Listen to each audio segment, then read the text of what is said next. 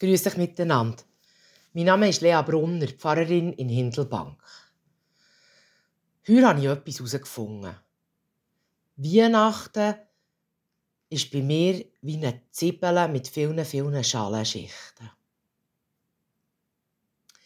Ja, jetzt habe ich die Weihnachtsgeschichte aus dem Matthäus- und Lukas-Evangelium wieder einmal den Ersten erzählen Alle die wunderbaren Details – vor Verkündigung durch den Engel Gabriel an Maria bis zum Stern und den drei Königen mit Gold, Weihrauch und Myrrhe.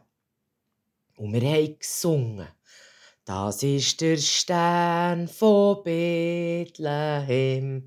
Und hört der Engel helle Lieder. Und wir haben mitgefiebert bei den dunklen Ränken vom Herodes, der die Bubli töten und haben Tränen in den Augen beim Besuch der Hirten beim Baby. Und dann habe ich auch die Konfirmanden und Konfirmandinnen gefragt, ob sie echt die Geschichte oder die Geschichten einordnen etwa so ungefähr wie sie in der Bibelstunde einen Ablauf von Bildern erstellen, die ich aus einem Kinderbüchlein kopiert habe. Und ich sage euch, es ist dort gegangen. Aber herrje, es war auch ein Kampf. Und ich habe auch herausgefunden, dass keine und keine von diesen Jugendlichen je in einem Krippenspiel hat mitgeholfen hat. Nicht einmal bei einem von einem Krippenspiel inspirierten Theaterli. Weihnachten, das ist so übergross. Das Fest ist so zentral im Jahr von uns allen so emotional überfrachtet, ökonomisiert und vielmals auch auf eine leere Hülle reduziert oder der gerade wieder überhöht. Dass so ein Back to the Roots, so ein Zurück zu den textlichen Wurzeln auch mir hat gut da.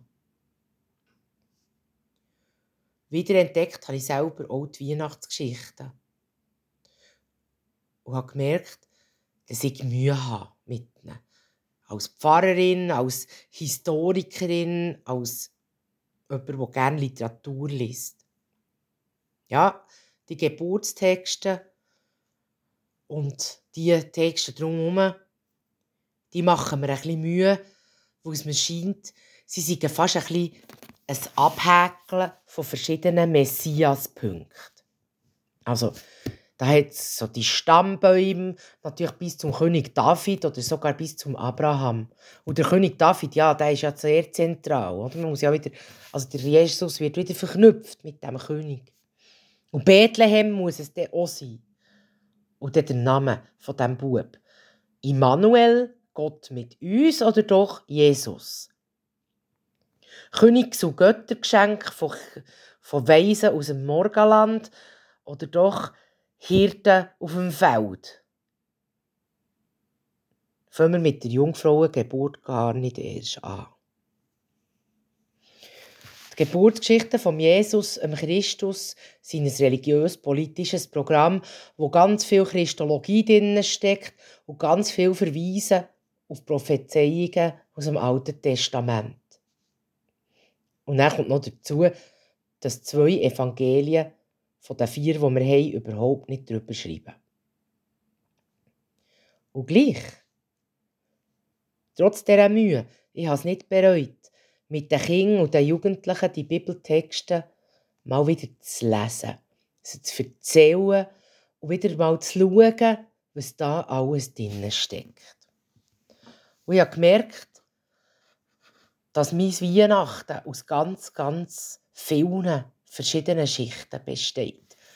Aus meinen eigenen Erinnerungen, aus meinen eigenen Krippenspielen, aus meiner Kindheit, aus meiner Jugendzeit und aus der jüngeren Vergangenheit. Es sind so viele Schichten von Erinnerungen und Gefühlen rund um den Advent und um Weihnachten, die ich da wieder, wieder entdeckt habe. Und wo Weihnachten für mich zu so einem schönen und wichtigen Fest machen. Und ich habe auch wieder mal gesehen, dass es halt einfach gute Geschichten sind, wo viele wunderbare Künstler zu tollen, wunderbaren Kunstwerken inspiriert. Und unter all diesen Schichten von Schalen liegt trotz der Mühe mit dem Text die Zwiebeln. Und das sind die zentralen Botschaften, die in diesen Geburtsgeschichten stecken. Und die, die Zwiebeln, die Frucht, so soll man sagen, die sind eben wichtig für mich und mein Glauben. Und es sind gute Botschaften. Und ich hoffe, dass die Weihnachtszwiebeln auch bei den Kindern und Jugendlichen ja, mit jedem Jahr und gang wieder ein bisschen mehr Schalenschichten überkommt. Und dass ich vielleicht die eine können, mithelfen entstehen oder mitprägen Dass nicht nur die Mühe und offene Fragen an die Texte bleiben, sondern auch die Freude an den Hauptbotschaften. Nämlich, dass die Armen und Ausgrenzten das Heilige zuerst erfahren. Dass für Gott unter den Menschen vielfach einfach kein Platz ist. Und dass die Mächtigen Angst haben vor der Macht von Gott. Und das zu Recht. Dass Gott auf der Seite von denen ist, die verfolgt werden. Ja, der Jesus, der ist ein Geschenk vom Himmel. In ihm können wir Gott erkennen und lernen kennen. In ihm zeigt sich Gott. Ich wünsche euch allen eine gesegnete, eine friedvolle, eine liebevolle und eine schöne Weihnachten.